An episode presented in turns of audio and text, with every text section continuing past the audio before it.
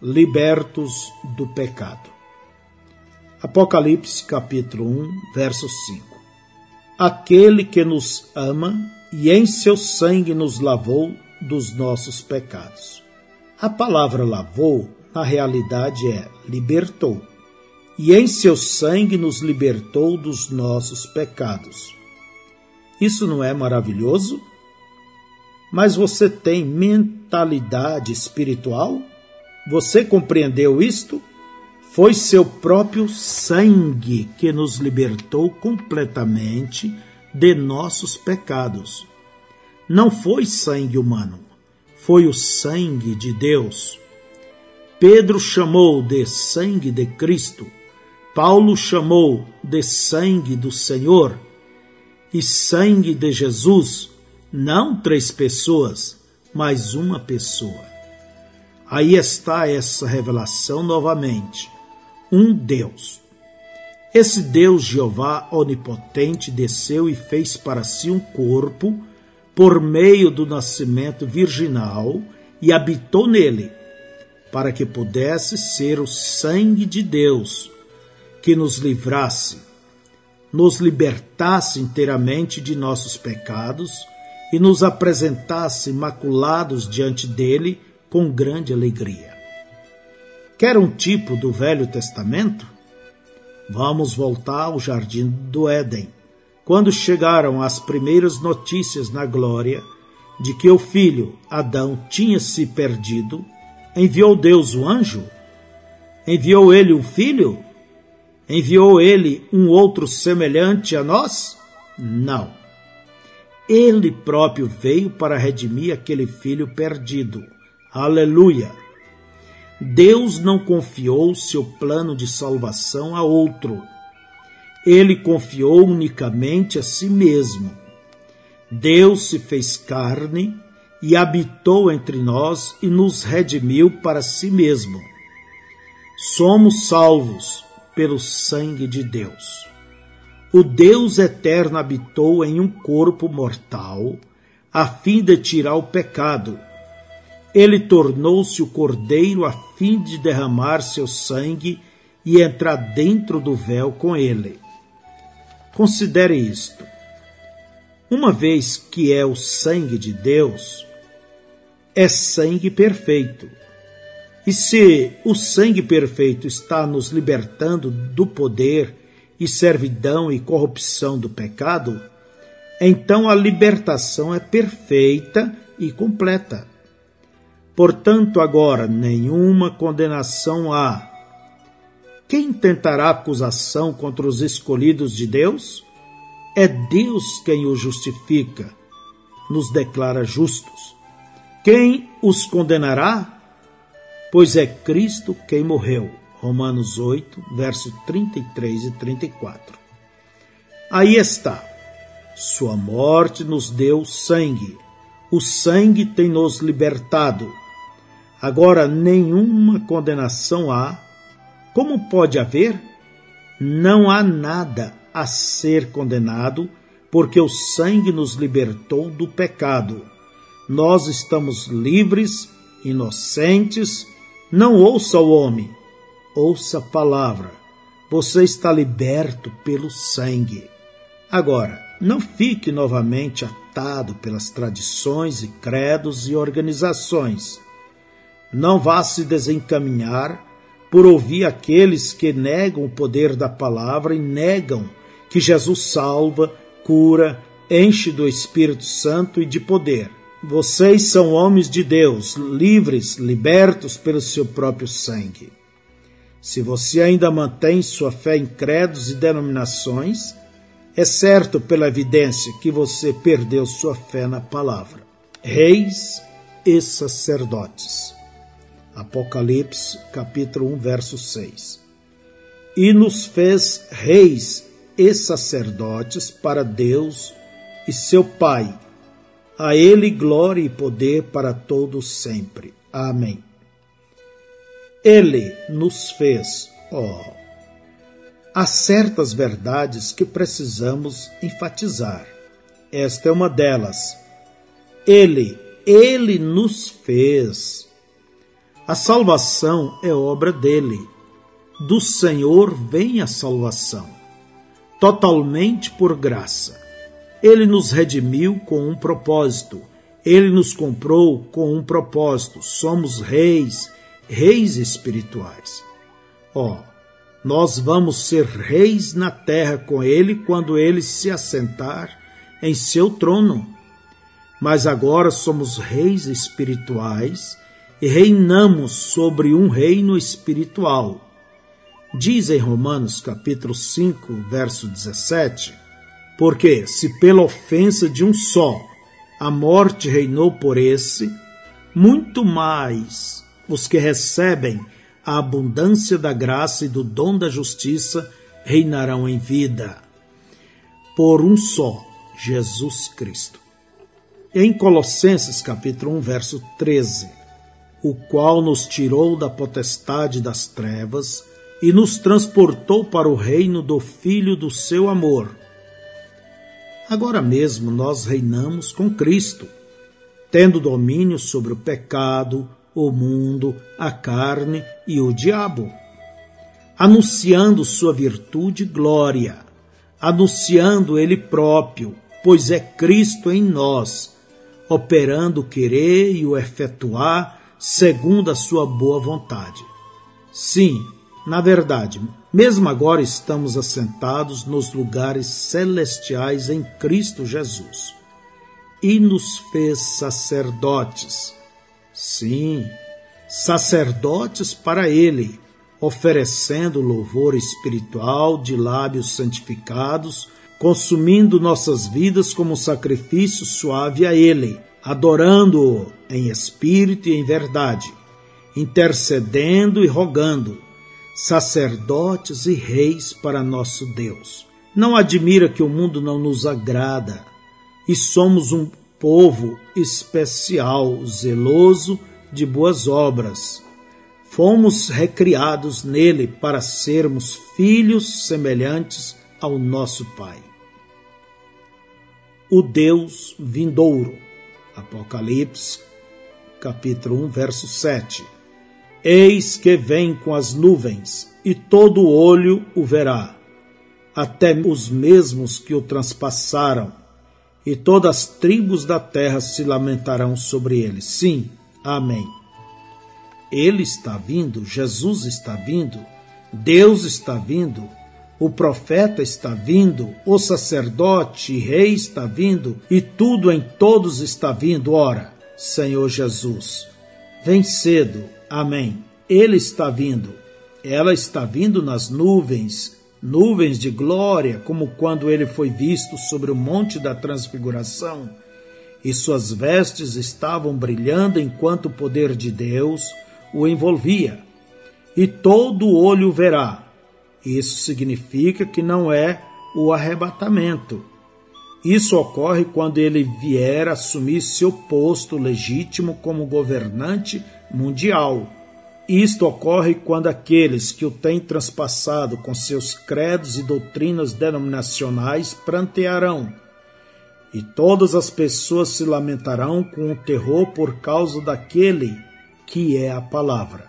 Esta é a história da revelação de Zacarias, capítulo 12, do verso 9 ao 14. Zacarias profetizou isto cerca de 2.500 anos atrás está para acontecer, ouça.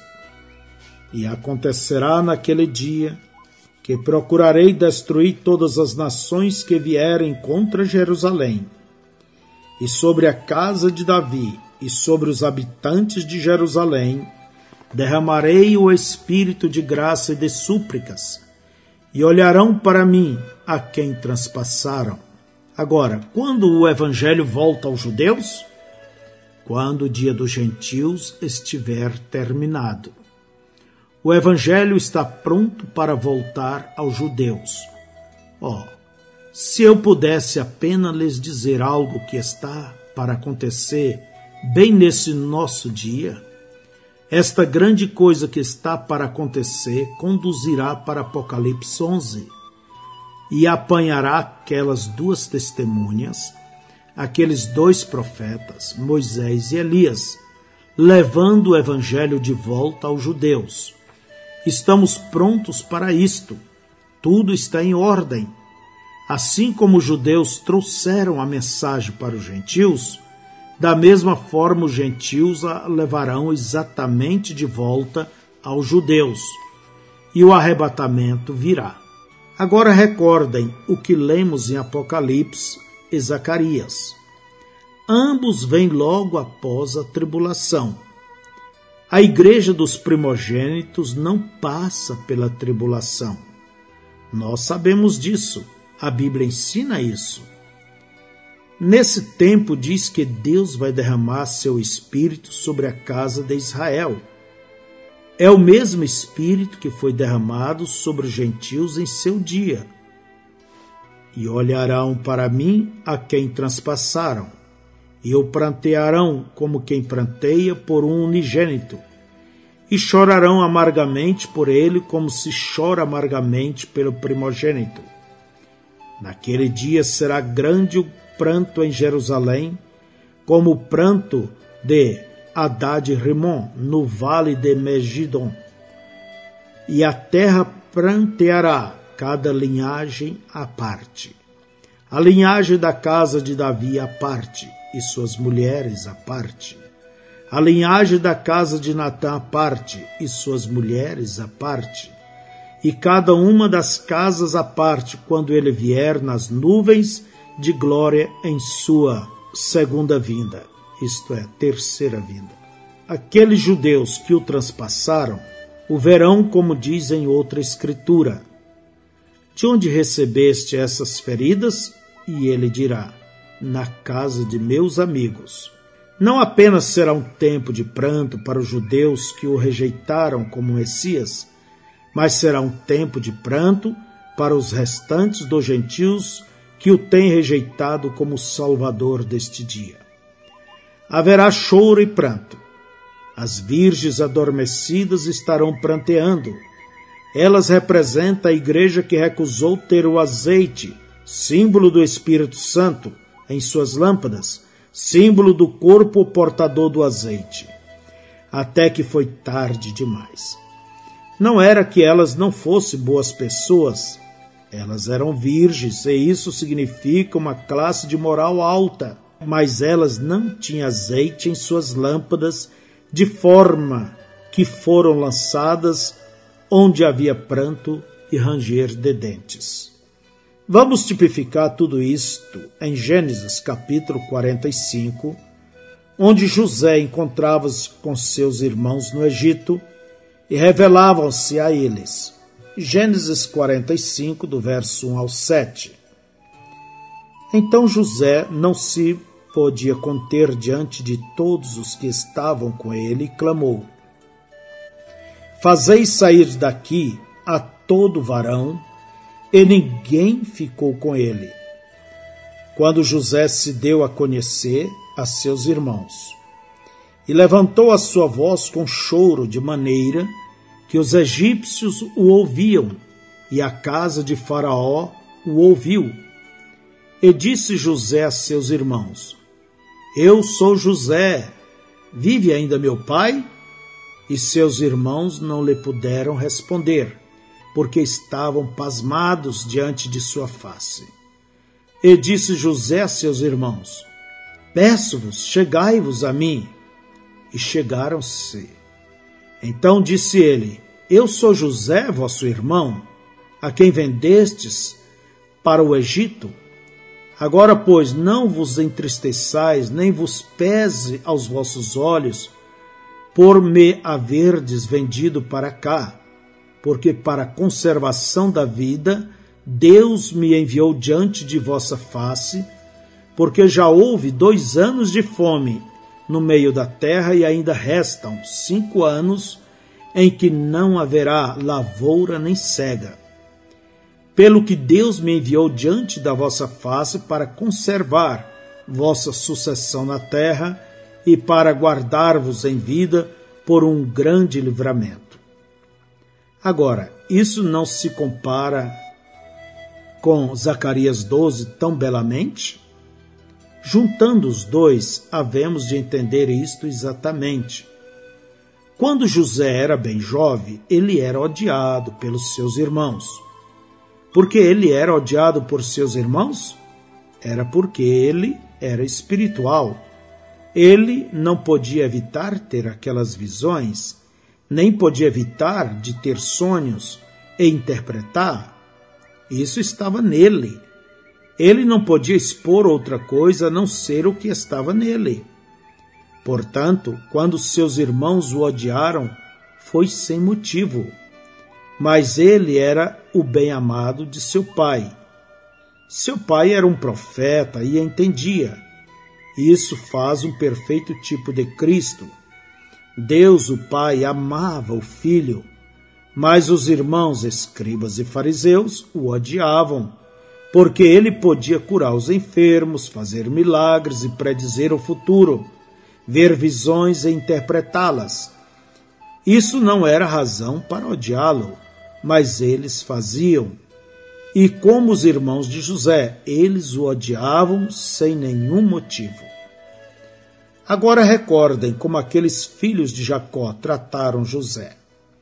Eles o lançaram numa cova eles tiraram a sua túnica de várias cores que seu pai lhe tinha dado e tingiram-na com sangue para fazer seu pai pensar que o rapaz fora morto por algum animal. Eles o venderam a certos comerciantes de escravos que o levaram ao Egito, e lá ele foi vendido a um general. A esposa do general, com falsidade, fez com que fosse encarcerado. Mas após algum tempo, sua habilidade como profeta chamou a atenção de Faraó sobre ele e foi exaltado à destra de Faraó com tal autoridade que ninguém podia se aproximar de Faraó a menos que passasse primeiro por José. Agora, vamos examinar a vida de José enquanto ele estava no Egito. Pois é aqui que o vemos como o perfeito tipo de Cristo. Enquanto estava na casa do general, ele foi falsamente acusado, punido e encarcerado sem nenhum motivo, exatamente como eles fizeram com Jesus. Lá no cárcere, ele interpretou o sonho do copeiro e do padeiro que também estavam encarcerados com ele. O copeiro foi restaurado à vida, mas o outro condenado à morte. Cristo foi preso na cruz, abandonado por Deus e pelo homem. Em ambos os lados dele estava um ladrão. Um morreu espiritualmente, mas o outro foi concedido vida.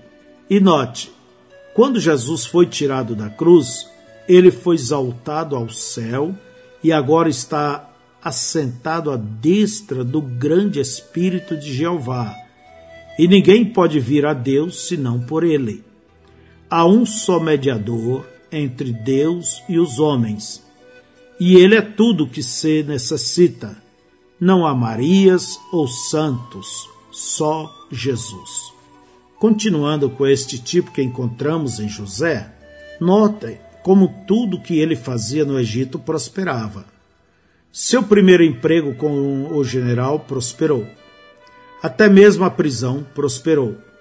Quando Jesus retornar, o deserto florescerá como uma rosa. Ele é o filho da prosperidade. Assim como nenhuma era jamais prosperou como a do tempo de José. Da mesma forma virá um tempo de tal bênção sobre esta terra como o mundo jamais conheceu. Nós podemos, cada um de nós, sentar sob nossa própria figueira e rir e regozijar e viver para sempre na Sua presença.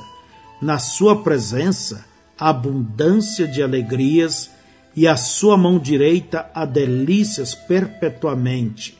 Louvado seja Deus. Agora note que em todo lugar que José ia, eles tocavam a trombeta para anunciar sua chegada. As pessoas gritavam: Dobre o joelho diante de José, não importava o que o homem estivesse fazendo. Quando aquela trombeta tocava, ele dobrava o joelho. Podia ser que estivesse vendendo algo na rua, com seu braço estendido, recebendo seu dinheiro, porém ele tinha que parar e dobrar o joelho quando aquela trombeta soava. Se ele fosse até mesmo um artista ou um ator, tinha que parar seu ato e dobrar o joelho diante de José, quando sua presença era anunciada com aquele toque de trombeta.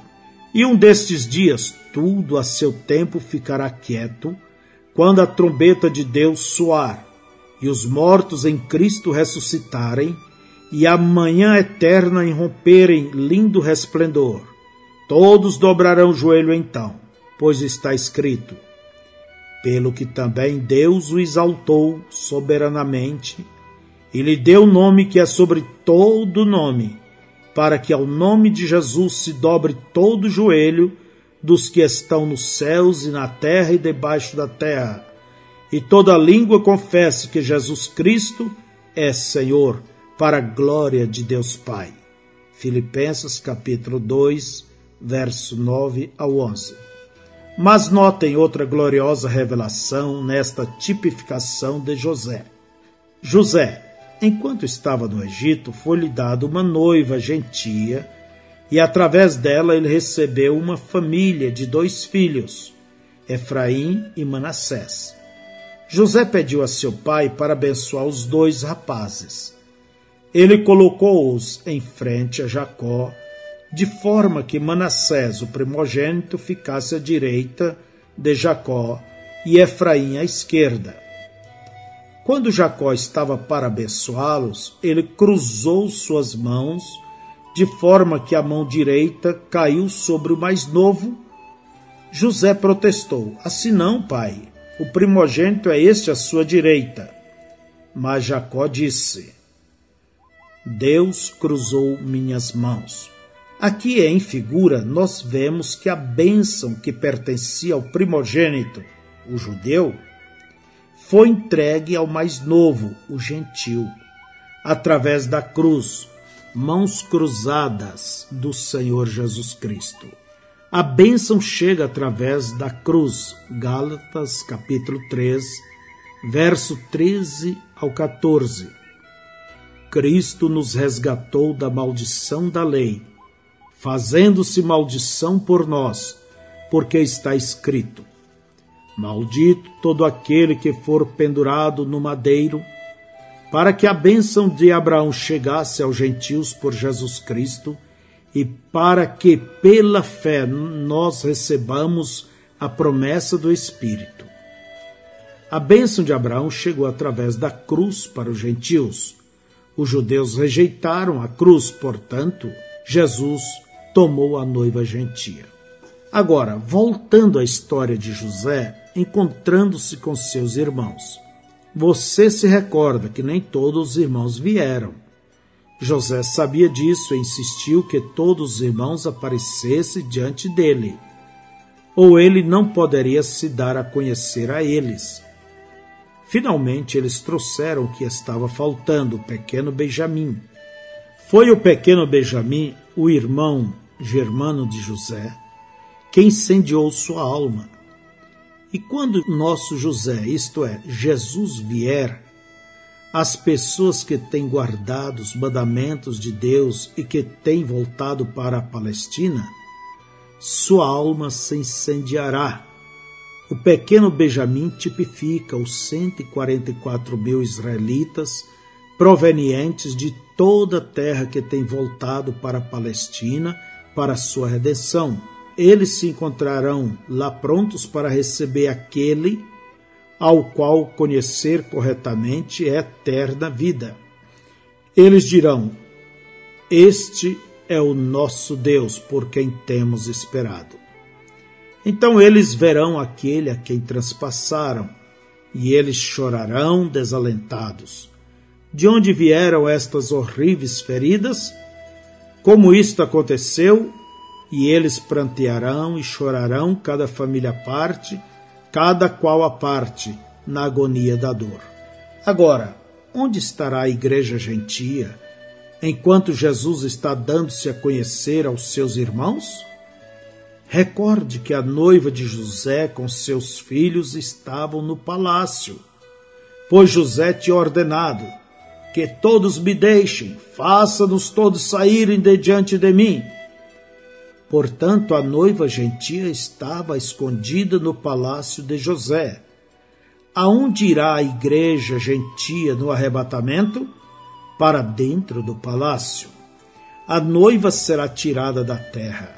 Ela será arrebatada antes da grande tribulação, a encontrar seu Senhor nos ares. Por três anos e meio, enquanto a ira punitiva de Deus é derramada, ela estará na grande ceia das bodas do Cordeiro. Então ele retornará, deixando sua noiva na casa de seu pai, enquanto se dá a conhecer aos seus irmãos.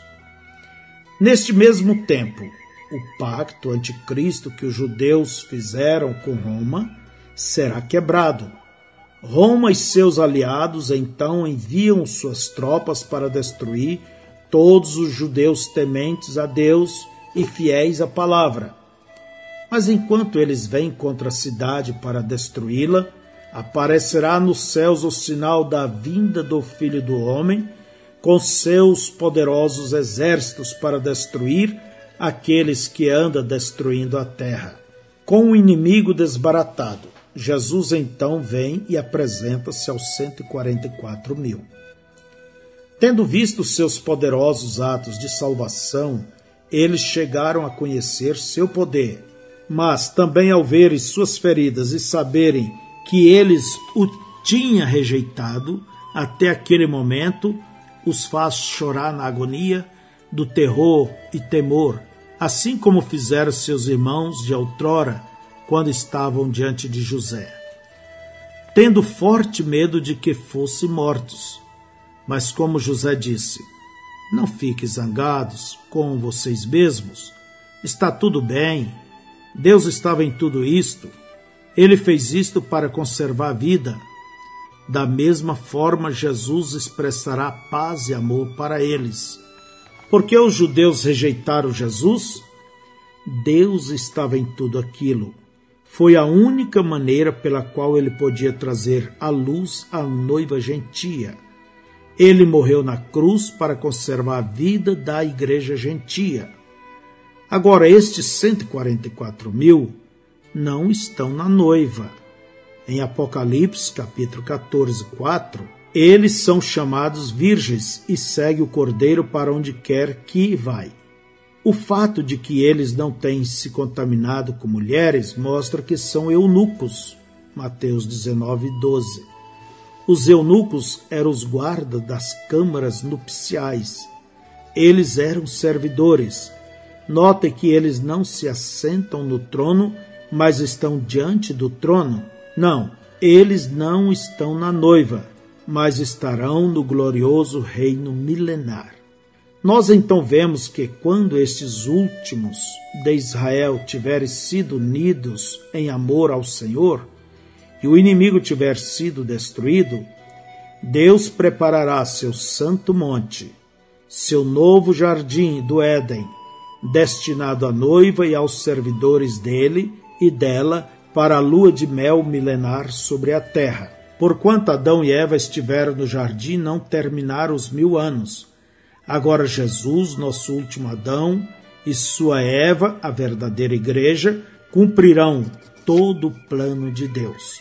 Oh, como a Bíblia se repete, a cena de José e seus irmãos está para se repetir, pois Jesus virá em breve. E ao deixarmos o tipo de José, há mais uma coisa que eu quero trazer à sua atenção acerca deste tempo do fim.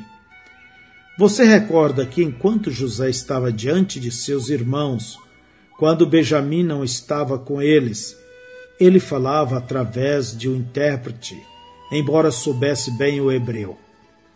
Ele falava aos seus irmãos em outra língua.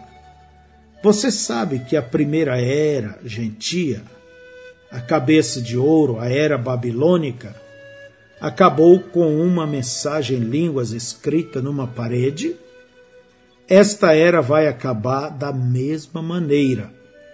A abundância de línguas no dia de hoje é mais uma prova de que o tempo dos gentios terminou e Deus está retornando a Israel.